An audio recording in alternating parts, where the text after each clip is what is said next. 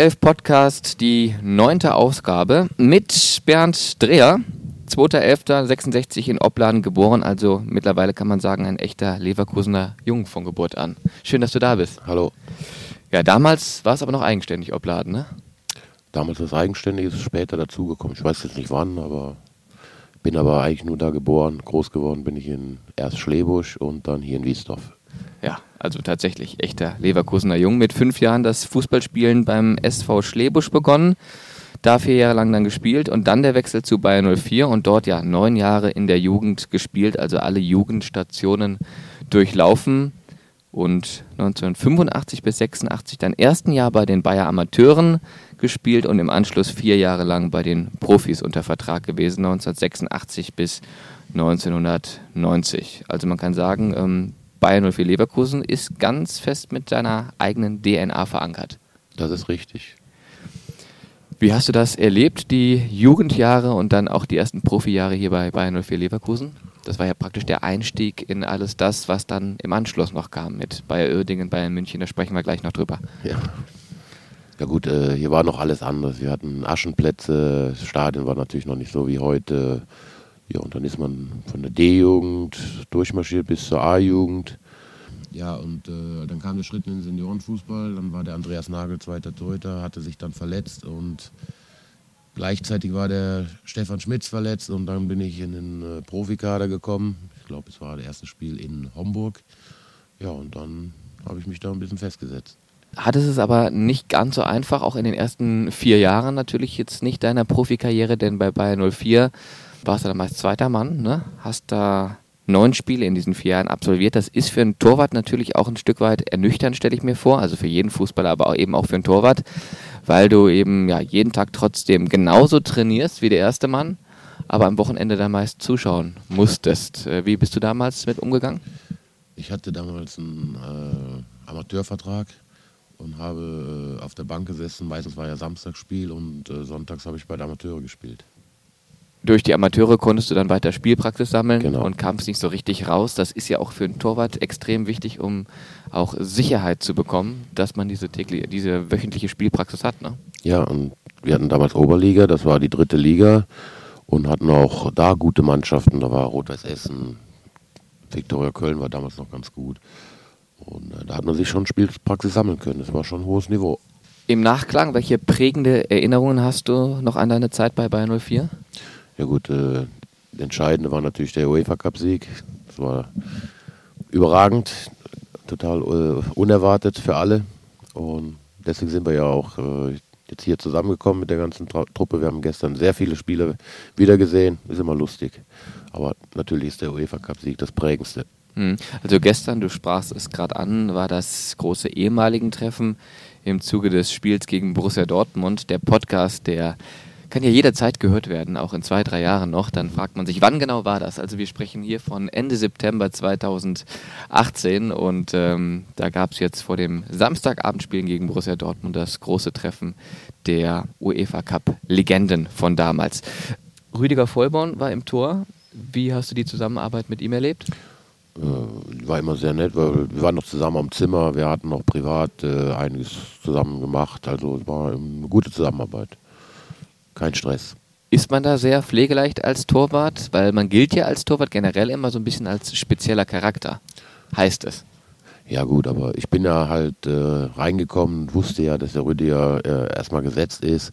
Natürlich hat man versucht, seine Leistungen bei den Amateuren zu bringen oder in den Spielen, die man äh, bekommen hat, aber dann musste ich mich auch irgendwann entscheiden, ob ich jetzt äh, zweiter Mann in Leverkusen bleibe oder die Chance äh, ergreife, in Uerdingen Nummer 1 zu werden. Und das habe ich dann so gemacht. Das Angebot kam dann, vier Jahre nachdem du bei den Profis unter Vertrag warst, hier bei Bayern 04. Darüber sprechen wir gleich noch.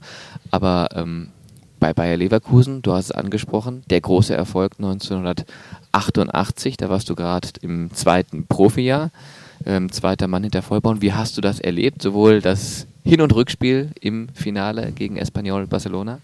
Wie habe ich das erlebt? Ich saß auf der Bank und habe mir das Spiel auch angeschaut. ja, aber bist natürlich auch näher dran jetzt als der neutrale Zuschauer gewesen und äh, konntest die Dinge vielleicht auch besser einschätzen. Und klar, ihr galtet als Außenseiter, das Hinspiel ging auch mit 0 zu 3 klar verloren und trotzdem dann noch dran geglaubt, dass das Ding noch zu drehen ist? Oder wie war da die Stimmung bei dir, die Stimmung in der Mannschaft und der Glaube vor allem? Natürlich waren wir erstmal total niedergeschlagen nach 0-3, aber wir sind dann nach Hause gekommen und dann hing schon ein Zettel an der Wand, äh, irgendwie nur noch acht Tage, am nächsten Tag nur noch sieben Tage. Es wusste gar keiner, wer den Zettel dran geklebt hat, aber das hat uns schon noch ein bisschen Hoffnung gegeben.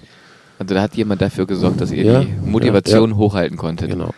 bis zum, bis zum entscheidenden Tag. Und dann kam nämlich dieses äh, Rückspiel und dann stand es da ja auch zur Halbzeit 0-0. Das heißt, ihr hattet noch genau 45 Minuten. Und dann du diese furiose Aufholjagd mit äh, drei Toren, anschließend Verlängerung, Elfmeterschießen und dann dieser Überraschungskuh. Ab welchem Moment dran geglaubt?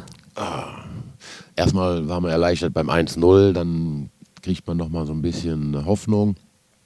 2-0, dann geht die Hoffnung nochmal richtig hoch und dann natürlich äh, immer gehofft, noch ein, drei, noch ein drittes, noch ein drittes. Dann ist natürlich richtig Adrenalin im Spiel. Mhm. Ist man dann auch Fan in dem Moment, wenn man da auf der, auf der Bank sitzt? Oder ist es tatsächlich nochmal eine andere Sichtweise? Weil ich glaube, das, was immer schwierig zu vermitteln bzw. zu verstehen ist, wie sieht es der Lizenzspieler, auch wenn er gerade nicht auf dem, auf dem Platz ist, gegenüber dem neutralen Zuschauer, der mit Fußball, bis auf das er schaut, keine Ahnung hat? Das ist ja schwer zu erklären. wie, wie fühlt man da? Man ist Teil der Mannschaft, man hat dafür trainiert. Äh, ich bin Leverkusener, natürlich war ich dann auch Fan. Mhm. Habe ja auch als äh, Jugendlicher hier Spiele im Fanblock miterlebt und alles. Aber es ist dann schon etwas anderes wie ein Fan. Mhm. Man ist Spieler. Ja, und man kann die Sachen vielleicht nochmal anders einschätzen. Ah, schwer zu sagen. Manchmal ist die Sicht auf der Tribüne besser wie auf der Bank. Also das Ja. ist nicht immer der beste Platz.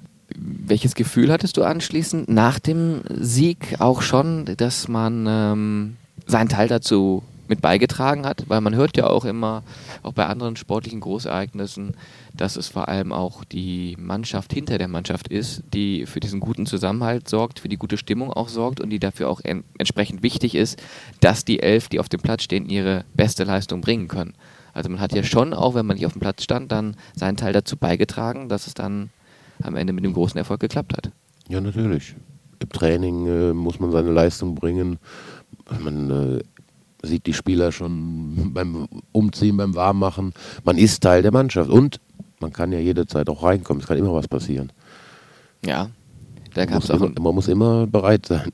ja, da gab's auch ein furioses ähm, Spiel, allerdings nicht bei Bayer Leverkusen für dich, wo sich ganz gut gezeigt hat, dass man immer bereit sein muss, aber da kommen wir gleich noch zu. Ich glaube, du weißt schon, auf welches ich da anspiele.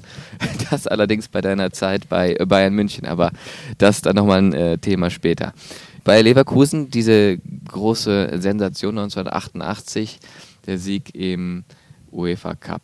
Damals der erste Titel für Bayern 04. Schon ausmalen können, welche Strahlkraft dieser Titel hat, weil es ist ja bis heute der einzig europäische Titel für den Verein. Ja, aber das war damals äh, nicht äh, in den Köpfen. Wir haben uns gefreut, dass wir gewonnen hatten. Äh, wir sind auch noch nach dem Spiel rüber in die Eishalle war das, oder die Rundsporthalle, glaube ich, war es. Hm. Die Eishalle war schon da. Schräg gegenüber. Eishalle war schon da, ja. Und ja, es war alles äh, sehr überraschend und deswegen war ja auch nicht so viel geplant und es war, die äh, Zuschauer meinen immer, äh, ach, das ist alles so locker. Wir wussten gar nicht, wo wir hingehen mussten und dann saßen wir da, weil eben nichts geplant war, war es schon komische Stimmung. Mhm. Nächsten Tag war dann die große Feier in, der- in der City, da waren wir ein bisschen gelöster. Aber nach dem Spiel, eigentlich wollten wir alle erstmal nach Hause und das alles verarbeiten. Diese große Sensation und dann aufgrund dessen, dass das Hinspiel ja 0 zu 3 verloren gegangen ist und wie du gerade sagtest, kaum einer mehr dran geglaubt hat, hat man dann eben nichts vom Verein aus wahrscheinlich auf die Beine gestellt. Ja. Vielleicht auch, ähm, weil man ein bisschen abergläubisch war, nach dem Motto, man möchte nichts planen. Der Verein hat alles richtig gemacht. Und es war dann auch schon äh, relativ spät. Und das nächste Spiel stand ja auch wieder vor der Tür. In der Bundesliga ging Ja, es dann haben weiter. gegen Bayern München danach gespielt. Ja. Wie ging das aus, weißt du das noch? Mit der 4-3. 4-3 gewonnen? Mit, Nee, verloren. Ähm, okay. Also nochmal ein Torspektakel. Aber ich glaube, das war dann auch egal, oder? So dieser Äh, Mir war es nicht egal, weil ich hatte da, hatte da gespielt. Und Ah, auch das noch. Aber ich war nicht der Schlechteste dem Platz. ja, ich glaube, nach so einem Erfolg, ich meine, du hast ja einige Erfolge in deiner Agenda stehen, auch dazu kommen wir später noch, ist immer erstmal so ein bisschen diese ganz große Anspannung raus, ne? Weil man hat was, was Tolles erreicht und diese Anspannung hochzuhalten, das ist ja auch immer ein unglaublicher Kraftakt für einen Profisportler generell, wenn man auf ein großes Ereignis hinarbeitet und wenn man es dann geschafft hat, dann kommt ja meistens immer, stelle ich mir das auch vor, erstmal diese große, diese große Ernüchterung oder Leere, dann nicht mehr alles mobilisieren zu können in den Pflichtspielen danach vielleicht. Ist richtig. Äh das war auch sowas von überraschend. Das Spiel gegen Bayern München war wirklich nicht mehr wichtig, weil es stand mehr der Titel im äh, Vordergrund und die nächsten Feiern und solche Sachen. Aber trotzdem war es schön. Wie haben die Menschen das in Leverkusen erlebt, diesen Sieg? Wir, oder? waren auch alle überrascht. Keiner mit gerechnet? Nee irgendwelche Feedbacks noch bekommen, dann im, im Nachhinein? Ich meine, du kennst die Leute ja auch hier, das war ja wahrscheinlich auch dein Vorteil, den du hattest, dass du nochmal das ganz anders erleben konntest als zum Beispiel ja, andere große Spieler, die da an dem Titel mitgewirkt haben, die von außerhalb kamen, wie zum Beispiel äh, Herbert Waas, der auch ein Tor erzielte im Elfmeterschießen, der eigentlich aus, aus Bayern kommt und äh, du als Leverkusener hast da vielleicht nochmal ein anderes Gefühl zu gehabt. Ja, was haben wir, nachher haben wir mal gehört, dass Leute beim, zur Halbzeit beim 0-0 nach Hause gegangen sind und haben Fernseher angemacht und da war gerade Elfmeterschießen. Die haben sich natürlich kräftig in den Hintern gebissen. Sowas hat man gehört, aber einen Tag später hatten wir halt auch die Feier in, in der City mit dem Autokorso und da habe ich auch halt viele Leute gesehen, die ich aus der Jugend kannte und so. Das war sehr nett. Wie war das mit dem Autokorso in ja, Leverkusen? Ist ja auch nichts Alltägliches. Nee, ja, wie war das? Wir sind äh, mit dem Cabrios durch die City gefahren und hatten dann noch irgendwie eine Bühne war aufgebaut. War als junger Spieler natürlich eine Sensation, sowas mal leben zu dürfen. Hm. Wie alt warst du da? 20, glaube ich, ne? Ach, war ich 22. 22. Ja, ja. tatsächlich. Da ähm, glaube ich, bekommt man da so einen Vorgeschmack auf das, was da vielleicht noch alles kommen kann im Laufe einer wirklich langen Profikarriere, die ja bei dir wirklich richtig lang ging. Auch dazu kommen wir noch. Stichwort äh, mit 40 Jahren noch im Tor gestanden, bei einem Pflichtspiel, damals auch beim FC Bayern München. Ja, welche Erinnerungen hast du ansonsten noch an diesen UEFA Cup Sieg? Auch der Weg dahin, ich meine, das waren ja einige Stationen, zum Beispiel auch gegen den FC Barcelona, gegen den Stadtrivalen von Espanyol mit Bernd Schuster damals. Das war ja noch ein größeres Kaliber. Ja, äh, vor dem Hinspiel hatten wir noch ein Spiel bei Olympia Bocholt mit den Amateuren. Hm. Und ich habe mir dann äh, einen Bänderriss geholt. Und hieß es erst sechs Wochen Pause. Aber ich wollte unbedingt zum Rückspiel wieder fit sein, wo alle gesagt haben, das schaffst du nie. Dann ging es darum, ob ich operiert äh, werde.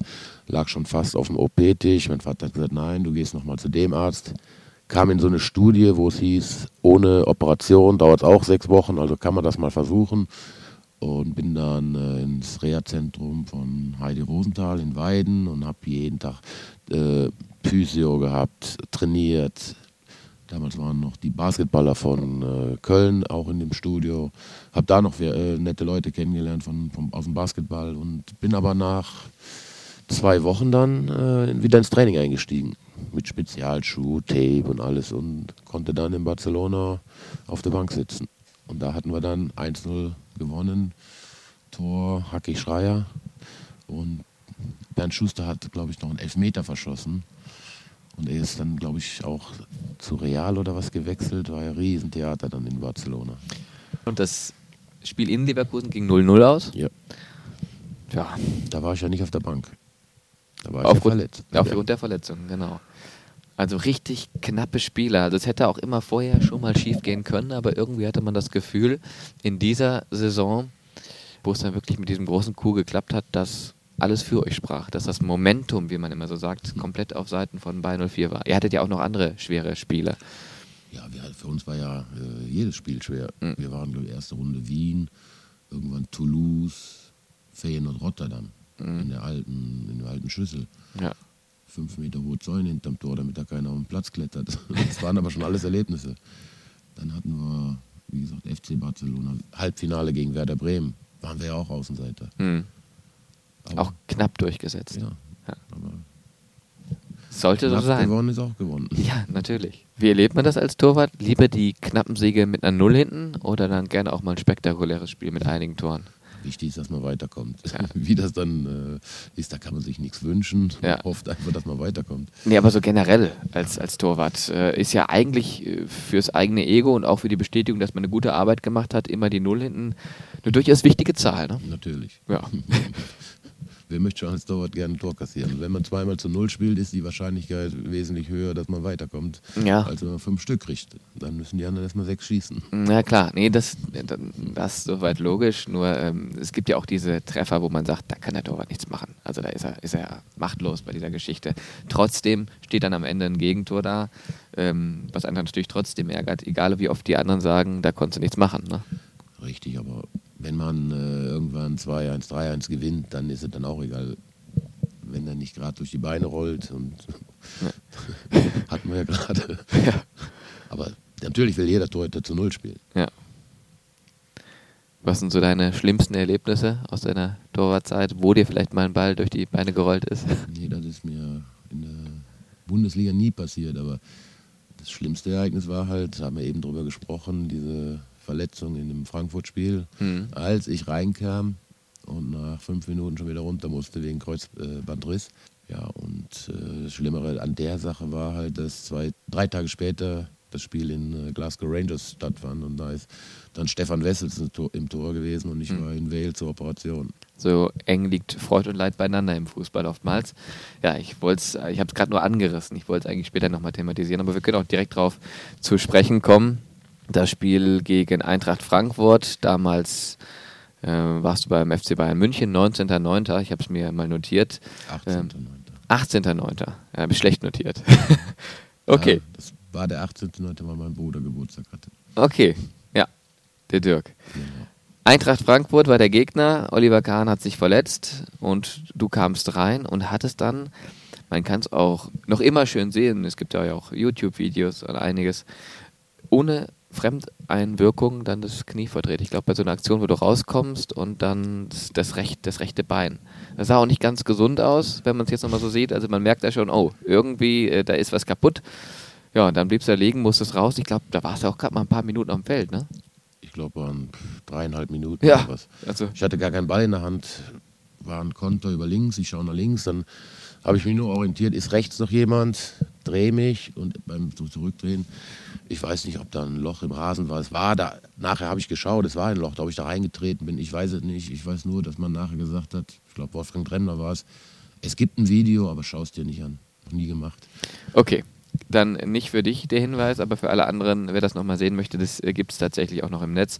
Ähm, ja, das sieht sehr schmerzhaft aus und dann gab es die große Stunde für Michael Tahner damals, der dann auch mal rein durfte als Feldspieler, weil die Wechseloptionen schon vollzogen wurden oder ihr keinen mehr auf der Bank hattet. Die, Nein, ich war ja der Ersatztorhüter. Wir hatten ja nur zwei, also Oliver Kahn, der Ja. Dreher und dann musste ein Feldspieler ins Tor. Ging nicht anders. Gibt es seitdem auch vielleicht äh, einige Vereine, die auf zwei Keeper auf der Ersatzbank zurückgreifen? Nee, das macht man nicht, weil es ist so unwahrscheinlich, ne, dass sowas passiert. Dann nimmst du ja eine Wechseloption auch für Feldspieler wieder weg. Und ob es erlaubt ist, weiß ich ja nicht gar nicht. Ob man zwei Ersatztorhüter auf der Bank darf, Ja. weiß ich gar nicht. Ja, ihr hättet es damals gebraucht, wobei Michael Tahn hat die Sache ja wirklich gut gemacht hat. Ne? Hast du hinterher nochmal mit ihm gesprochen? Ach, mit Danne war ich äh, sehr gut befreundet. Ich bin heute noch mit ihm äh, befreundet. Wir telefonieren häufig. Er ist leider jetzt in Hannover, aber wir noch in München waren wir regelmäßig Golf gespielt und haben uns getroffen. Äh, natürlich haben wir sehr viel darüber geflaxt. Ja. Ich habe immer gesagt, ich habe dich doch erst groß gemacht. Vorher kannte dich gar keiner. Der hatte immer einen tollen Schuss, das weiß ich noch. Ja. Ich glaube mit links. Linksfuß. Richtig. Also ähm, da hatte der immer schon eine richtige Fackel gehabt. Das blieb mir noch im Gedächtnis. Aber dann, wie gesagt, auch dieses, dieses schöne Spiel, wo er auch so ein paar Situationen hatte, in der er sich auszeichnen konnte. Genau. Ja, Also ein Spiel wie für ihn gemacht. Michael Tarnert. Bekannt geworden durch Bernd Rea. Wir schauen nochmal zurück. Profidebüt in Leverkusen. Das gab es am 11. Februar, ne Quatsch, 11. April 1987. Das ist aber jetzt richtig, ne? Das weiß ich jetzt Ja. auch nicht Ja, doch, so habe ich es zumindest recherchiert. Äh, 11. April 1987 beim 1-1 Unentschieden in Kaiserslautern. Genau, das weiß ich noch, ja. Welche Erinnerung daran? Es Oh. muss ja aufregend gewesen sein. Ja klar, das war damals noch äh, die rote Hölle.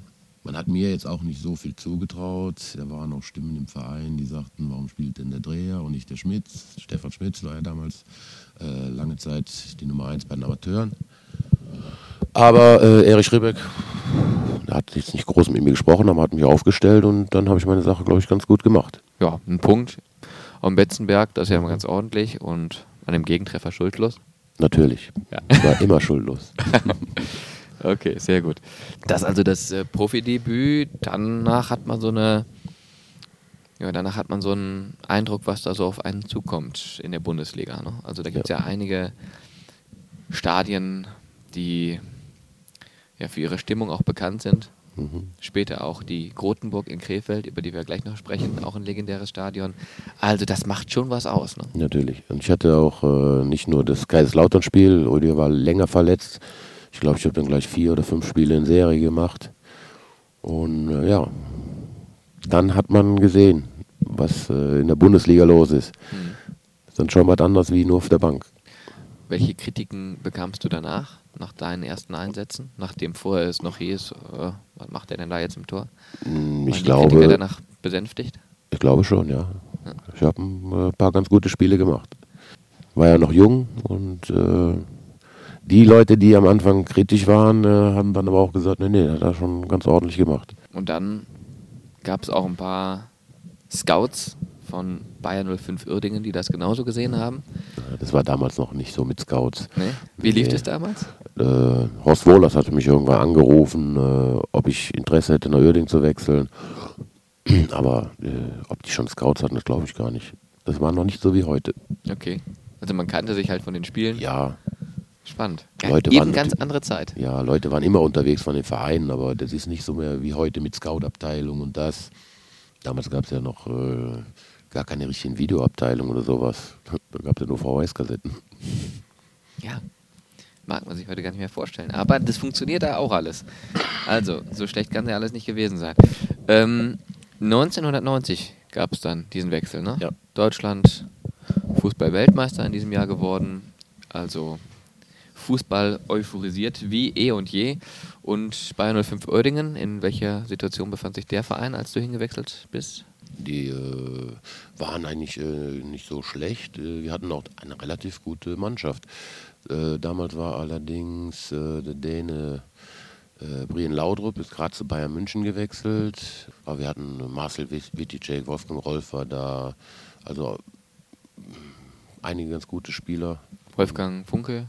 Wolfgang Funkel war da, aber ja, ich kann jetzt nicht die ganze Mannschaft mehr aufzählen, aber es waren einige gute Fußballer und der Start lief dann, in, wir hatten das erste Spiel in Nürnberg, haben wir 1-1 gespielt, auch einen Elfmeter hatte ich gehalten, der wurde dann wieder zurückgepfiffen. Im Fernsehen haben sie dann auch gesagt, äh, zu Unrecht. Wolfgang Rolf soll zu früh reingelaufen sein, aber mhm. Fernsehaufnahmen haben dann gezeigt, es war nicht so. Äh, haben wir da schon mal den ersten äh, Unentschieden nur gemacht, statt wir waren die bessere Mannschaft, hätten gewinnen müssen. Zweites Spiel war sehr unglücklich, dann zu Hause gegen Wattenscheid. Eine rote Karte für äh, Wolfgang Funkel und gleich acht Wochen Sperre für ein, ja, es sah härter aus, das Foul, wie es dann in Wirklichkeit war, gegen Suleiman Sahne, da kann ich mich noch gut dran erinnern. Und dann hatten wir irgendwie einen Negativlauf da. Dann sind mhm. wir dann, glaube ich, auch abgestiegen, ja. ja, das war auf jeden Fall eine turbulente Zeit. 201 Einsatz für Bayern 05 Uerdingen hattest du dann am Ende auf dem Zettel stehen. Dreimal von der ersten in die zweiten Bundesliga abgestiegen und aber auch zweimal eben von der zweiten Bundesliga in die erste Liga wieder aufgestiegen. Das heißt, man kann sagen unterm Strich, du kennst alle Höhen und Tiefen eines Fußballerlebens. Ja. da waren es mehr Tiefen, die Höhen kamen später. Die Höhen kamen später, damit spielst du schon dann auf deine Zeit an bei ähm, Bayern München. Aber 201 Einsätze, das ist schon ordentlich. Ja, ja. Da hat man schon ein bisschen was das waren, getan. Äh, sechs Jahre und ich habe wenig Spiele verpasst. Ja. Und eben auch in dieser, ich habe es ja gerade schon anklingen lassen, äh, altehrwürdigen Grotenburg gespielt. Was war das immer für eine Heimspielatmosphäre? Meist oh. ausverkauft oder zumindest? Nee, nee, nee, nee, nee. Das war nicht so. In der zweiten Liga hatten wir teilweise nur 3000 Zuschauer. Ähm, in der Bundesliga gab es Spiele wie Dortmund, Schalke, die haben natürlich auch sehr viel mitgebracht. Mhm. Aber äh, die Oerdinger Fans waren nicht so zahlreich. Mhm. Aber trotzdem all diesem Stadion so ein gewisser Ruf voraus. Ja, der Kessel, der steht ja heute noch, der wird jetzt gerade renoviert. Viele Spieler haben mir immer gesagt, die spielen gerne da, weil wir hatten wirklich einen tollen Rasen. Mhm. Zu der Zeit war sehr, sehr gut. Ich kannte den Platz, weil der hat sich wirklich sehr, gerade auch um 5-Meter-Raum gekümmert, werde ich nie vergessen. Und äh, ja, Uerdingen ist ja auch dann äh, durch die äh, Europapokalspiele bekannt geworden, gerade Dresden, äh, die 7-3 und so. Es war auch manchmal nicht einfach für den Gegner in Uerdingen zu spielen. Du hast gerade angesprochen, dieses legendäre Europapokalspiel gegen Dresden. Das ist auch ein Ereignis, das bekommt man in Uerdingen immer wieder vor Augen gehalten. Ne? Das ja. ist praktisch so, so ein Moment für die Ewigkeit, der da immer noch präsent ist irgendwo. Ja, ich kann mich daran erinnern, dass nach jedem Spiel äh, irgendwo das Spiel im Fernsehen wiederholt wurde. Also wir haben es nicht nur einmal wiederholt bekommen, wir haben es fast jede, jedes Heimspiel gesehen. Wie erlebt man das als Spieler? Ja gut, ich war ja zu der Zeit noch in Leverkusen und äh, ich wusste allerdings, es ist ein Riesenerfolg für den äh, Club Uerdingen und äh, hatte ja dann auch äh, in den Bildern sah ich immer wieder Friedhelm Funkel, der später mein Trainer war und so und diese alten Spieler kamen auch immer mal wieder. Also wir haben da einige auch noch getroffen und äh, ja, es ist wie jetzt heute mit unseren Spielern hier, die haben sich sehr gut verstanden. War immer schön. Aber wie erlebt man das, wenn man als äh, Profi ein Ereignis, bei dem er gar nicht mitgewirkt hat, immer wieder vor Augen geführt bekommt? Also ist das dann irgendwann auch so, dass man sagt, jetzt ist aber auch mal gut, ähm, schöne alte Zeit, aber hallo, wir sind jetzt hier gerade äh, aktiv. Oder, ähm Nein, das ist, äh, man weiß ja, dass das auch für diesen Club äh, ein Riesenerfolg war und die können sich da auch mit schmücken. Also habe ich überhaupt kein Problem mit gehabt. Okay. Wie würdest du deine Zeit bei Bayern 05 Uerdingen beschreiben? Diese, diese durchaus lange Zeit, waren ja dann auch einige Jahre. Sechs Jahre waren es. Äh, ja gut, äh, so ein Abstieg tut dann immer weh, aber wir sind auch immer gleich wieder aufgestiegen und ja, man kann das allem was lernen. Das heißt, ähm, ihr wart praktisch so eine Fahrstuhlmannschaft, würde ja. man heute sagen. Ja. Aber die Aufstiege sind natürlich dann trotzdem immer noch mal besondere Ereignisse, ne? auch wenn dem erstmal ein Abstieg vorausgehen gehen musste. Ja, gab auch mal gute Feiern und wir sind auch nicht immer als Favorit in der zweiten Liga dann äh, in die Saison gegangen, aber irgendwie haben wir es geschafft. Wir sind als, glaube ich, als damals war ja dieses äh, mit der Ostzusammenführung, mhm. gab es ja zwei Ligen, zwei Nord zweite Ligen, genau. Und wir sind als Sechster dann in die Aufstiegsrunde gegangen und sind dann doch noch aufgestiegen. Ja, wir waren sehr locker drauf und haben gesagt, das nehmen wir einfach die Spiele mit, so wie sie kommen, versuchen gew zu gewinnen. Ja, und dann sind wir plötzlich aufgestiegen. Mhm. Was spricht denn für die Moral ja, der Truppe? aber das zeigt auch, dass man manchmal, äh, wenn man keinen Druck hat, dann schön befreit aufspielen kann und dann kommt der Erfolg von allein. Was genau hat für dich das Torwartsein ausgemacht? Ich meine, das ist ja meist die Position, für die man sich als Kind nicht sofort entscheidet, oder? Oder hast du damals schon gesagt, ich will ins Tor? Nein, ich wollte immer im, im Feld spielen. aber das hat in Schlebusch angefangen, dann ich glaube, wir hatten Torsch Torschusstraining und keiner äh, wollte ins Tor. Und ich habe gedacht, bevor ich jetzt hier mit 20 Leuten einfach nur warte, bis der Ball da kommt, also ich gehe auch mal ins Tor und dann haben sie gesehen, oh, der hält mal ab und zu den Ball.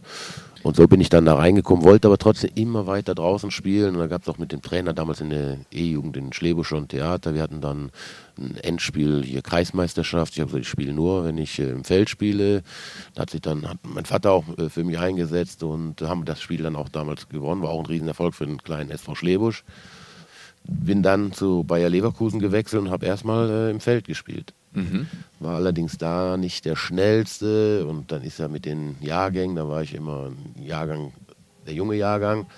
Und irgendwann war, ich weiß gar nicht mehr der Grund genau, aber da hieß es, ob ich mal ins Tor gehe, hier bei Bayer Leverkusen, ja. Und das war der Punkt, da war ich dann im Tor festgenagelt. Kam ich nie mehr raus. Ja, das ist so, ne, im Leben. Wenn man eine Sache zu gut macht, dann möchten die anderen, dass man es ja. immer wieder macht. Aber ich habe auch immer wieder gerne draußen gespielt, habe bei Bayern München sehr oft äh, im Feld mittrainiert und war eigentlich lieber Feldspieler, aber konnte das andere ein bisschen besser. Hast dich aber dann irgendwann damit anfreunden ja, können, klar. diese Position. ich habe nachher damit Geld verdient. Ja, nee, weil man sagt ja, äh, man kann ja nur dann eine Sache besonders gut machen, wenn sie immer Spaß macht. Ja gut. Das heißt, der äh, Spaß, der kam dann auch irgendwann dazu. Natürlich äh, man hat ja dann auch gesehen, dass ich äh, im Tor mehr Erfolg haben werde wie im Feld. Was hat dich ausgemacht als Torwart? Viele haben gesagt, äh, ich wäre immer so ganz ruhig hinten im Tor. Das stimmt eigentlich. Innerlich sah es ganz anders aus. Also es muss sehr ruhig gewirkt haben, wie ich im Tor stand. Ist ja für einen Torwart auch eine wichtige Eigenschaft, die man haben sollte, Ja, ja, diese Ruhe ausstrahlen. Das haben die vor mir- der Leute nicht Das anzustecken. haben mir die anderen gesagt, ich habe selber ganz anders empfunden. Ja gut, dann hast du da gut pokern können. Ja.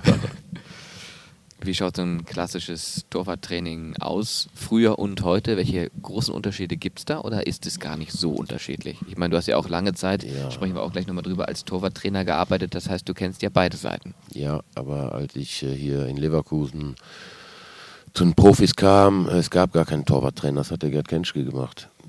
Damals gab es nicht diese großen Trainerstäbe und für alles gab es ein, Mä- ein Mädchen für alles, sondern äh, einen Cheftrainer, einen Co-Trainer. Fitnesstrainer gab es auch nicht. Und das hat sich dann gewandelt. Äh, als ich dann bei Bayern München äh, angefangen hatte, war Sepp Meier da und dann gab es richtiges Torwarttraining. Nicht, dass der Gerd Kenschke es schlecht gemacht hat, aber ist dann doch noch eine andere Qualität, wenn der Torwarttrainer selber Sepp Meier Weltmeister war. Ist dann schon, war gut. Aber man ist da auch, was das Training angeht, immer so ein Stück weit auch separiert oftmals. Ne? Natürlich. Wir mussten auch sehr viel äh, alleine, Rüdi und ich haben auch äh, viel alleine trainiert. Hm. Mussten selber was einfallen lassen. Das war eine ganz andere Zeit. Kreativ werden. Genau. um sich da weiter nach vorne zu bringen. Nochmal ganz kurz ähm, zum Vorurteil zurück, ob Torwerte wirklich so bekloppt sind wie ihr Ruf. Ähm, braucht man das? vielleicht- Ist es erstmal so? Und Frage, braucht man das? Ah. Der Ruf war, war früher, war wirklich so, aber ja, ob ich bekloppt bin oder nicht, da müssen die Leute selber entscheiden. Ja, ähm, vielleicht ist bekloppt auch so ein bisschen überspitzt, aber tatsächlich so ein bisschen mehr Eigensinnigkeit, die man da vielleicht braucht als Torwart oder ein bisschen mehr ähm, ja, Egoismus, weil man ja tatsächlich in seinem 5-Meter-Raum schauen muss, dass man daher der Lage bleibt und zwar permanent. Ich weiß es nicht.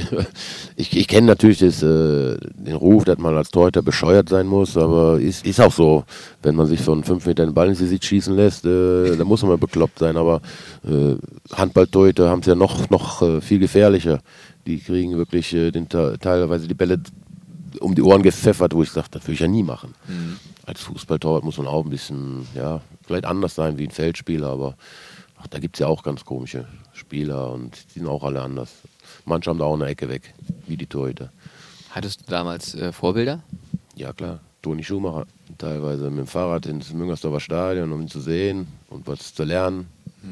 Ich habe ihn nach, damals auch dann kennenlernen dürfen und äh, heute sieht man sie und man kennt sich. Ja. Schon verrückt auch, ne? Ja, ja. Wie das dann alles so kommt im Laufe der Zeit. Ab welchem Zeitpunkt wusstest du, ich kann mit dem Job Torwart äh, Geld verdienen, der Bundesliga spielen, Ja, gut, Karriere das- machen? Das war dann, äh, klar, in Bayer Leverkusen war ich auf der Bank. Dann wollte man natürlich immer Nummer eins äh, werden. Und am liebsten in Leverkusen, war nicht möglich. Aber dann in Uerdingen hat man ja auch gemerkt, ein paar gute Spiele gemacht, dass man schon mit den anderen auch mithalten kann. Gab natürlich auch unglückliche Spiele, aber äh, insgesamt hatte ich immer eine ganz gute äh, Reputation. Ja, ich stelle mir das nicht ganz einfach vor, wenn man ähm, zweiter Torwart ist und dann natürlich spielen möchte. Wie bist du damit umgegangen? Hast du dann von dir auch aus gesagt, ich habe den Anspruch, die Nummer eins zu sein? Oder hast du gesagt, na gut, ich akzeptiere es so, wie es ist und ich stelle mich da hinten Nee, an? deswegen hab, bin ich ja dann gewechselt, weil ich Ja. gemerkt habe, hier geht es nicht weiter. Mhm. Kam das Angebot von Uerdingen und äh, dann wollte man auch äh, regelmäßig in der Bundesliga spielen. Wer war da die Nummer zwei bei Bayern 05? Da kam auch Andreas Asche. Vorher war, glaube ich, Kubik da und Sigi Grüninger war da. Die sind beide weg und dann kam Andreas Asche. Und, aber ich war dann schon als Nummer 1 gesetzt. Deswegen hat man mich Genau. geholt. Aber mit denen auch immer gut verstanden, weil Ja, dann ja. war ja die Situation wie in Leverkusen umgekehrt. Ja, wir haben es sehr gut verstanden, aber er hatte auch das Pech, sich äh, schnell zu verletzen. Und dann hat man erst äh, Sigi Grüninger wieder zurückgeholt und später kam Eddie Rottler und der war jahrelang dann äh, Nummer zwei, mit dem habe ich heute noch äh, Kontakt, sind immer noch befreundet und Alexander Bade kam dann auch. Der dann später auch beim ersten FC Köln spielte. Genau, Ja. war lange Zeit Torwarttrainer beim ersten FC Köln, Ja. auch noch Kontakt. Ja. Ja, das heißt, du wusstest aber in Uerdingen um die Situation des zweiten Torwarts. Du wusstest, wie es ist, wenn man hinten dran steht, aber selber auch spielen möchte. Das heißt, man spürt ja auch immer so ein bisschen diesen gewissen Druck von hinten nach dem Motto, ich muss permanent meine Leistung bringen. Gut, muss man als Feldspieler auch, aber Ja, trotzdem aber als Torwart, wenn du da zwei, dreimal dir richtig die Pannen erlaubst, dann steht irgendwann der zweite Mann drin und der ist ja auch erst wieder weg, wenn er dann daneben greift natürlich. oder sich verletzt. Das ist ja wirklich eine heikle Situation. Ja, natürlich, aber den Druck hat man ja überall. Hat doch jede, jeder auf der normalen Arbeit, man muss Leistung bringen. Mhm. Wenn ich die nicht gebracht hätte, wäre ich weg gewesen. Genau. Die hast du aber gebracht. Sechs ja. Jahre bei Bayern 05. Uerdingen mit, wir haben es gerade schon thematisiert, zwei Aufstiegen, auch wenn ein paar Abstiege dabei sind, aber wir belassen am Ende das Positive vorne. So, insgesamt 153 Erstliga- und 70 Zweitligaspiele bestritten bei deinen Stationen in Leverkusen, Uerdingen und eben Bayern München. Das ist ja das dritte Kapitel, wenn man so möchte. Kommen wir mal ganz kurz darauf zu sprechen. Wie kam es zum Wechsel von Bayern 05 Uerdingen zum FC Bayern München? Ich war damals bei Norbert Flippen, mein Manager war da und äh, ich hatte morgens in der Zeitung gelesen, Sven Scheuer hat sich verletzt. War klar, dass sich äh, die Wege Uerdingen und Dreher trennen und bin dann äh, zu ihm nach Mönchengladbach gefahren und er sagte, was machen wir jetzt mit dir? Ich sage, ich habe gerade gelesen, Sven Scheuer ist verletzt. Du hast doch Kontakt zu Bayern München. Sagt der Mensch, das ist eine gute Idee. Er hat dann gleich einen Fax äh, zu Karl-Heinz Rummenigge geschickt und nächsten Tag hat er gesagt, zu 90 Prozent bist du bei Bayern. Ging ratz, ratzfatz. so schnell ging das. Ja. Und so unkompliziert, unbürokratisch. Ja. Morgens ja, in der Zeitung gelesen. Zum Glück liest du Zeitung. Ja, zum Glück kann ich lesen. Beides. Ja, aber das war natürlich auch wieder äh, Norbert Flippen, ähm, war der Manager auch von Lothar Matthäus und hatte Kontakt zu Bayern München. Mhm. Sonst hätte es nicht geklappt. Das ist auf jeden Fall nicht alltäglich, diesen Weg zu gehen, zumal du ja auch dann äh, von dir aus wusstest schon direkt, wenn ich diesen Weg gehe und, und, und diesen Wechsel vollziehe, dann wird es wahrscheinlich ähnlich wie damals bei Bayern 04 Leverkusen, dann bin ich wahrscheinlich zweiter Mann, weil in München Oliver Kahn nun mal gesetzt ist. Ja. Das kann dir also nicht ganz einfach gefallen sein, schätze ich jetzt einfach mal. Das ist mir sehr einfach gefallen, weil äh, in Uerdingen, das war dann, ja, wir hatten keinen Krach, aber es war klar, da ist jetzt ein Bruch und ich höre da auf und es gab keine großen Angebote zu der Zeit. Deswegen war ich froh, dies gelesen zu haben mit Sven Scheuer, dass er sich verletzt hatte äh, und das dann, das ging ihm wirklich in ein, zwei Tagen, äh, der Kontakt zu Bayern München, den mein Manager Norbert Flippen hergestellt hatte und dann äh, kriegst du als von Uerdingen ein Angebot von Bayern München. Ja, wer sagt denn da nein? Mhm. Torhüter sind zwar bescheuert, aber so bescheuert war ich dann doch nicht. Ja. Bayern zu dem Zeitpunkt auch schon Meister und Uerdingen gerade abgestiegen in die zweite Bundesliga. Genau. Und dann war es so, dass du den Weg in die zweite Liga dann nicht nochmal mitmachen wolltest? Oder wo gab es da Differenzen mit dem Trainer, mit dem ja, Treuerstab? Nein, nein, das war mehr mit dem Management. Okay. Aber ist jetzt auch egal, aber es war klar, dass ich da nicht mehr weitermache und dann konnte ich zu Bayern München wechseln. Und das als einzigste Option. Wie hätte ich mich entscheiden sollen? Ja, absolut. Hast du ja auch ein paar Spiele gemacht. Da muss man natürlich immer darauf hoffen, ähm, dass Oliver Kahn ja im Grunde sich verletzt, weil ansonsten ist das Tor ja nicht frei. Aber man wünscht dem Kollegen ja auch nicht schlecht. Das Nein, ist ja auch so ein Spagat. Ja, aber es war ja von vornherein klar und es war auch so abgesprochen bei Vertragsunterzeichnung, dass ich äh, als äh, Backup für Oliver Kahn komme und es war am Anfang auch nicht so einfach mit ihm. Er hat gedacht, ich will ihn jetzt verdrängen. Irgendwann nach sechs Wochen haben wir gesagt, Olli, äh, hast du einen Stress hier mit mir? Ich bin hier, um dich zu unterstützen. Und wenn irgendwas ist, äh, wir können drüber reden. Und dann wurde er auch ein bisschen lockerer. Er hat am Anfang war er richtig verbissen, hat gedacht, ich will, äh, will ihn verdrängen. Ja. Das war von vornherein abgesprochen, dass ich Nummer zwei bin. Was Mit Sven Scheuer zusammen, muss ich auch sagen, darf ich nicht vergessen. Genau. Was war er für ein Typ? Ach. Pelikan? Ja, war schon sehr, sehr verbissen, aber naja, man, man lernt die Leute anders kennen, wenn man so nah dran ist. Äh, viele Fans haben einen ganz anderen Eindruck. Ich, wir sind später auch zusammen immer wieder mal golfen gewesen, hatten auch mit Sepp Meier dann natürlich einen Trainer, äh, wo wir immer wieder Spaß hatten. Ich und Sepp haben sehr viel gelacht. Olli manchmal nicht darüber, aber trotzdem, wir sind ganz gut auseinander, äh, miteinander ausgekommen. Heute noch Kontakt? Nein, aber im Dezember werden wir wieder mal eine Golfreise machen und da werden wir uns mal wieder sehen.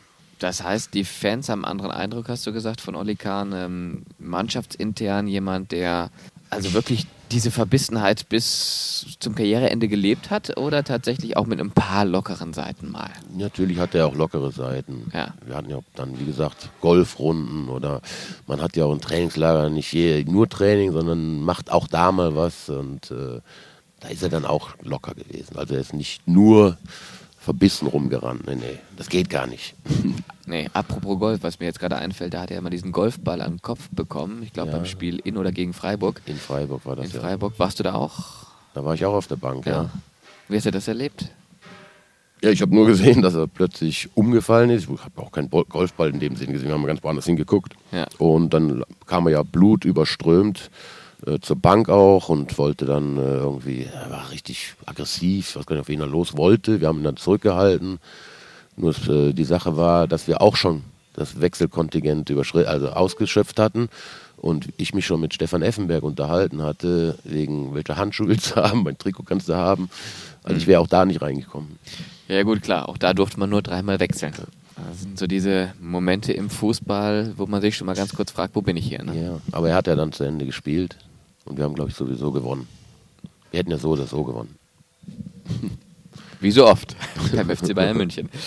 Den Blick hinter die Kulissen, den finde ich aber ganz spannend, äh, in das Innerste, in das Innenleben des FC Bayern. Ähm, was würdest du jetzt sagen, retroperspektiv, äh, was macht den Club aus?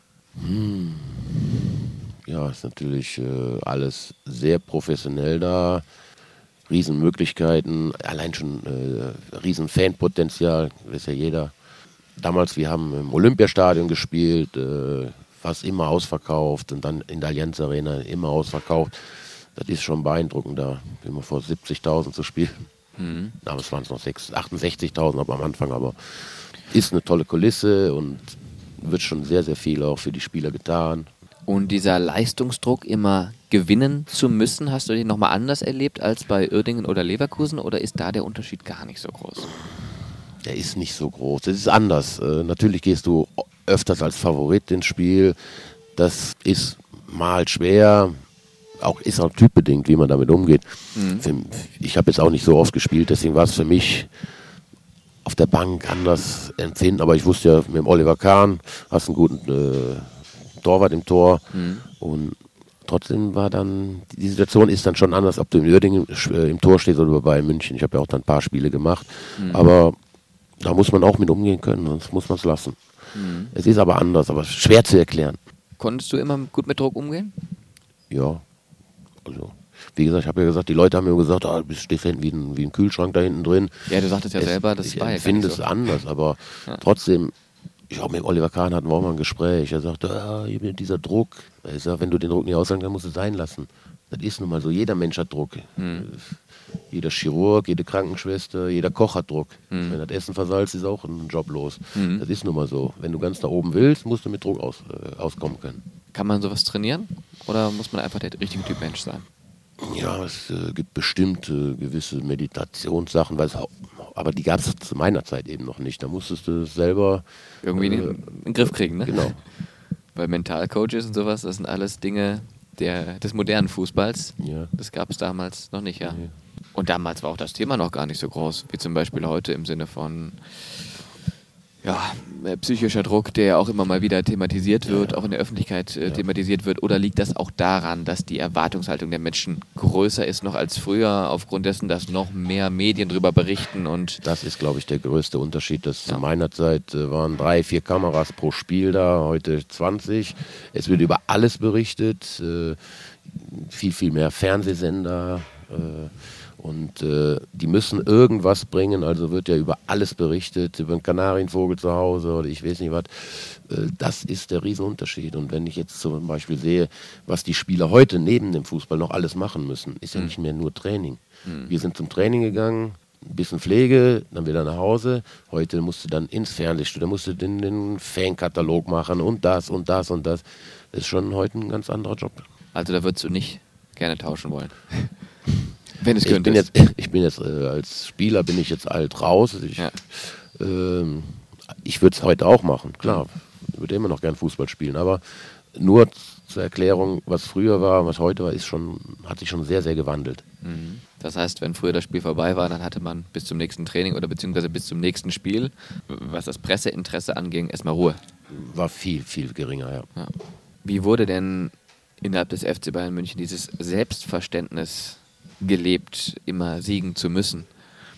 Weil das zuckt sich ja nicht nur durch die Bundesliga oder durch den Pokal, sondern eben auch in den europäischen Wettbewerben, wo dann entsprechend die Konkurrenz natürlich auch oftmals auf Augenhöhe oder sogar den Ticken besser waren noch. Wenn man da hingeht und dann man sieht, wir hatten teilweise mehr Zuschauer beim Training in München wie in Uerdingen beim Zweitligaspiel und dann merkt man, dass da eine gewisse äh, Erwartungshaltung ist und da musst du halt mit rauskommen. Wie gesagt, wenn du es nicht schaffst, musst du wieder gehen. Äh, konntest du das auch immer genießen, diesen großen Zuschauerzuspruch? Ich meine, das ist ja auch etwas, was für einen Profisportler eigentlich eine tolle Bestätigung ist. Natürlich. Man spielt doch lieber vom, im vollen Stadion wie im leeren. Also es hat keinen Spaß gemacht. Äh, dienstags abends teilweise gegen Waldhof Mannheim, weiß ich noch ganz genau, waren 3200 Zuschauer im äh, Stadion. Äh, da spielst du doch lieber vor 60, 70.000. Holt das auch nochmal so ein paar Prozent mehr raus? Glaube schon, ja. Man darf es äh, ja gar nicht zugeben. Man muss ja immer 100 Prozent bringen. Aber natürlich ist, äh, wenn die Stimmung besser ist, äh, macht es mehr Spaß und man, man ist leistungsbereiter. Das ist einfach so. Ja, leistungsbereit warst du dann bis zum 19. Mai 2007. Da genau war dann nämlich dein letztes Pflichtspiel und zwar am 34.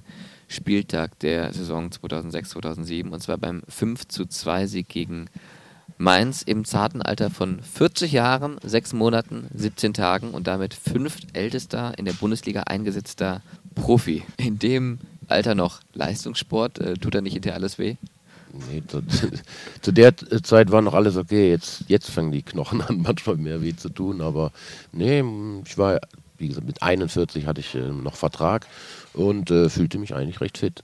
Mhm. Wie kam es zu dem Einsatz? Da hattest du ja wahrscheinlich äh, lange selber nicht mehr dran geglaubt, das dass es überhaupt nochmal auf den Platz geht, oder? Du warst ja schon parallel Torwarttrainer sogar. Das stimmt, aber ein Jahr davor hatte ich ein Spiel gegen Wolfsburg, das war viel interessanter, weil da ging es noch um was. Dieses 5 zu 2 gegen Mainz, das war das letzte Saisonspiel, das war eine Zirkusveranstaltung. Mhm. Mehmet Scholl wurde verabschiedet und äh, Bratzo Saljamicic ging zu Juve, wurde auch verabschiedet. Da war das mehr Thema wie das Spiel. Und das Spiel in Wolfsburg? Das war zu Hause gegen Wolfsburg da. Das war sehr überraschend, weil äh, Oliver Kahn angeschlagen zum Warmschießen ging und sagte, Bernd, pass ein bisschen auf, nicht gleich rechts in die Ecke schießen. Und ich habe mich so darauf konzentriert, nicht in die rechte Ecke zu schießen, dass ich natürlich gleich reingeschossen habe. Mhm. Er fiel auf die Seite, sagte, ich kann nicht spielen. Und äh, dann ging es ratzfatz. Dann war ich dann vom Warmachen gleich, äh, musste ich rein, umgezogen, also fertig gemacht zum Spiel und war auf dem Feld. Das war ein viel, viel äh, besseres Spiel für mich, weil da ging es um was. Dieses letzte Spiel gegen Mainz war uninteressant. Mhm. Und damals 2-0 gegen Wolfsburg gewonnen und da, das war sehr überraschend für die Leute, dass der alte Dreher dann nochmal in die Kiste kommt. Und den Kasten sauber gehalten hat. Der war sehr sauber, ja. also in München dann auch wirklich äh, Freunde gefunden und große Sympathieträger dann auch innerhalb der Fanszene? Ja. Mhm. Oder wie war da so das Zusammenspiel mit den Fans? Wie haben ja, die dich wahrgenommen? Viele Leute kamen, Mensch, du bist ja relativ normal. Ja, was soll denn sonst sein? Also, mhm. habe heute auch bekannt, also Freunde, Bekannte äh, von Bayerns, Bayerns Seiten. Und äh, ja, kommen mich heute noch privat besuchen und sagen, Mensch, du warst immer ganz normal. Also mhm. ich habe nie versucht, ich war als Star oder so, habe ich mich nie gesehen. Also diese ganzen Allüren versucht beiseite zu lassen versucht. Manchmal ist man auch da über die Stränge geschlagen, wenn äh, teilweise 4.000, 5.000 Leute beim Training sind und die ständig Kommentare im Training reinkommen, da ist man auch mal aus, ausgeflippt oder hat mhm. irgendwas reingerufen. Da hat man nachher Leid, aber mhm. sind auch nur Menschen. Absolut. Ich glaube, das ist äh, immer so ein schmaler Grad dann die eigene Persönlichkeit nicht zu verlieren und trotzdem dem Öffentlichkeitsinteresse da gerecht zu werden als genau, Profi. Genau, genau. Wo es klare Richtlinien gibt, wie man sich dazu verhalten hat. Also ja. sicherlich auch nicht ganz einfach. Nee, ist nicht einfach. Ja, dann kommen wir mal zum normalen Menschen, Bernd Dreher. Was warst du damals als Spieler und was bist du heute noch äh, für ein Typ außerhalb des Trainingsplatzes? Ganz normal. Was macht dich aus? Was kannst du gut? Was gehört zu deinen Stärken? Ach, was zu deinen Schwächen? Ja, Schwächen, das kann meine Frau sagen. Also ich bin jetzt nicht der, die größte Hilfe im Haushalt, kann ein bisschen handwerklich was und äh, bin aber als, als äh, ganz lustig äh, bekannt. Nicht die größte Hilfe im Haushalt, aber Kochen hast du dir mittlerweile beigebracht und zwar bei deiner Station in Rasgrad. da habe ich zu viel verraten. Das ist zu viel verraten. Dass ich darüber sprechen muss. Ja, ja, wir haben uns ja schon mal gesehen beim Spiel gegen äh, Bayern, Bayern München. gegen Leverkusen unter der Saison, wo du fürs Werkself Radio als Co-Kommentator mit dabei warst. Da hast du mir das verraten und das fand ich ganz interessant, weil ich ähm, ebenfalls jetzt nicht so diese große Ambition habe, ähm, in der Küche zu stehen und zu kochen. Und du sagtest, hatte ich auch nicht, aber da war die Langeweile so groß, da gab es keine Alternativen, ne? Genau. Als mal irgendwie was anderes zu machen und dann war es halt Kochen. Genau, war so. Sehr oft alleine gewesen und äh, halt auch äh, die, die, Küche in Bulgarien ist halt eine andere und da will man vielleicht auch mal was, was ähnliches wie Deutsch, deutsche Küche. Die habe ich dann versucht und ja, ist ganz gut gelungen. Um das mal ganz kurz einschätzen zu können, wo wir uns hier befinden zeitlich, also nach deiner Station bei Bayern München, über die ja jetzt gerade gesprochen haben, äh, warst du nämlich erst bei Schalke, dann bei Salzburg, dann bei Reutlingen und dann eben bei Rasgrad Torwarttrainer. Okay. Also und bei Rasgrad, ähm, ja, da kam es dann zu diesem ungewöhnlichen Hobby, sag ich jetzt einfach mal, und zu noch ein paar anderen ungewöhnlichen Erlebnissen, denn ähm, du warst dort zwei Jahre und wenn ich mich noch richtig erinnere, du sagtest mir, das war alles irgendwie auf dem Land, da war nichts los. Ja, da war, das ist ein, äh, ja, Städtchen mit 30.000 Einwohnern, aber nichts los. Man mhm. kann nicht, nicht viel machen. Ludogorets Rasgrad ist vielen Bayern 04-Fans bekannt. Zum Beispiel über die Europa League, über die Gruppenphase in der Saison 2018, 2019. Ja, warum zieht es dann trotzdem einige Spieler dorthin, gerade auch aus Brasilien? Das ist dann wahrscheinlich die finanzielle Komponente. Ne? Ansonsten gibt es da jetzt wenig Attraktionen, mit denen man locken kann. Das ist nur finanziell, ja. Das heißt, ähm, man hat da noch diese Bauten aus den 60ern oder wie kann man sich das vorstellen, rund ums Stadion? Ja, das ist halt äh, viel, viel diese Plattenbauten, wie man die aus dem Kommunismus halt kennt. Äh, die Region da ist nicht die reichste. Ich habe auch viele nette äh, Menschen kennengelernt. Äh, also es war jetzt nicht äh, so schlimm, aber trotzdem die Sprache äh, ist sehr schwer zu erlernen und viele Leute sprechen kein Englisch. Also muss man sich irgendwie helfen. Und ich hatte dann Freunde, die für mich übersetzt haben. Aber ich bin jetzt auch wieder froh, zu Hause zu sein. Weil diese Station, die endete ja erst vor kurzem, du warst ja zwei Jahre da. Und hast jetzt nochmal die Ambition, auch weiter zu wechseln zu einem anderen Verein als Torwarttrainer oder wie schaut's Auf jeden aus? Fall. Also ich ja. bin noch fit genug, äh, dass ich noch äh, auf dem Platz stehen kann und ich meine, dass ich genug Erfahrung habe, auch den Deutern noch was äh, beizubringen. Eine Wunschstation? Nein, das gibt's da? nicht. Real Madrid äh, wäre ein Wunsch, aber der wird sich nicht erfüllen. Also da muss man nehmen, wie es kommt. Spannende Station war auch deine erste als Torwarttrainer bei Schalke 04, denn da hattest du noch Manuel Neuer, ne? Unter, Zwei Jahre haben wir zusammen gearbeitet, ja. Also damals schon erahnen können, was für ein riesen Torwarttalent das ist und auch welche Karriere er eventuell da macht? Die er jetzt bis heute auch gemacht hat als Weltmeister, Champions League-Sieger etc. Als ich äh, zu Schalke äh, gekommen bin, da war er schon ein sehr, sehr guter Torhüter.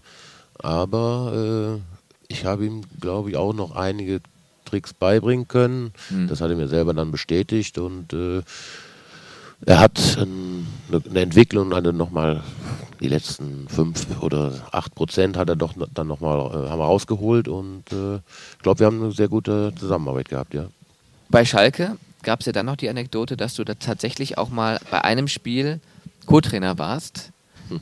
Ähm, ich glaube nicht ganz freiwillig und zwar war es da so, dass äh, Seppo Eichkorn äh, Trainer war aufgrund dessen, dass Felix Magath kurz vorher entlassen wurde. Mhm.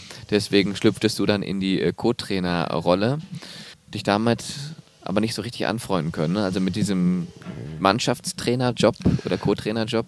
Es war ja klar, dass das nur für dieses eine Spiel war, aber äh, Seppo, auch ein äh, guter Freund von mir, äh, hat trotzdem alles alleine gemacht und ich habe gesagt, also nur hier, um sich hinzusetzen und den Kasper da zu spielen, dass einer Co-Trainer ist, das brauche ich nicht. Hm. Da habe ich dann gesagt, da mache ich lieber nur noch Torwarttrainer, das kannst du am besten. Und auch danach nie irgendwie Lust gehabt, den, den Trainerschein zu machen? Hm, das ist äh, nicht mehr so einfach heute. Da brauchst du äh, für den A-Schein, glaube ich, sechs Monate, für einen Fußballlehrer elf Monate. die hast du ja jetzt nicht mehr in der Zeit. Wenn ich jetzt sage, ich mache die beiden Scheine äh, noch, dann bin ich zwei Jahre raus. Hm. Wenn ich überhaupt in die Kurse komme, muss man ja auch noch Hm. mal erstmal reinkommen. Und in der Zeit äh, würde ich lieber als Torwarttrainer arbeiten. Könntest du dir denn vorstellen, dass dir sowas Spaß macht? Weil das ist ja nochmal eine ganz andere Art auch von Trainingsführung als jetzt im speziellen Bereich Torwarttrainer. Ja, aber ich bin, wie gesagt, zufrieden. Wenn ich äh, Torwarttrainer einen Job angeboten kriege, würde ich ihn vorziehen. Das ist das, was ich kann und was ich, glaube ich, auch nicht so schlecht mache. Jetzt wohnst du aktuell in München. Ja. Wäre also nicht verkehrt, wenn da vielleicht irgendwie was käme aus der Richtung, dann müsstest du nicht nochmal umziehen. Äh, Du wohnst da mit deiner Frau, bist verheiratet? Ja. Kinder? Einen Sohn, 26 Jahre. Er wohnt direkt in der Stadt, am Marienplatz in der Nähe, also 200 Meter weg. Und kommt am 1.11. für ein halbes Jahr nach Köln. Schön. Ja. Für ein halbes Jahr heißt der. Er wechselt innerhalb seiner Firma für Ja. ein halbes Jahr und dann geht er wieder zurück nach München. Also der Parkplatz hier vor Leverkusen. Genau. Und Haustiere? Ein Hund. Mhm. Wir hatten früher zwei von der Schwiegermutter eingenommen, aber jetzt haben wir wieder einen Hund geholt und das war auch ganz gut, weil ich in Raskat war und meine Frau hatte was zu tun. Das heißt, dann kommen wir schon auf deine Hobbys, viel mit dem Hund draußen.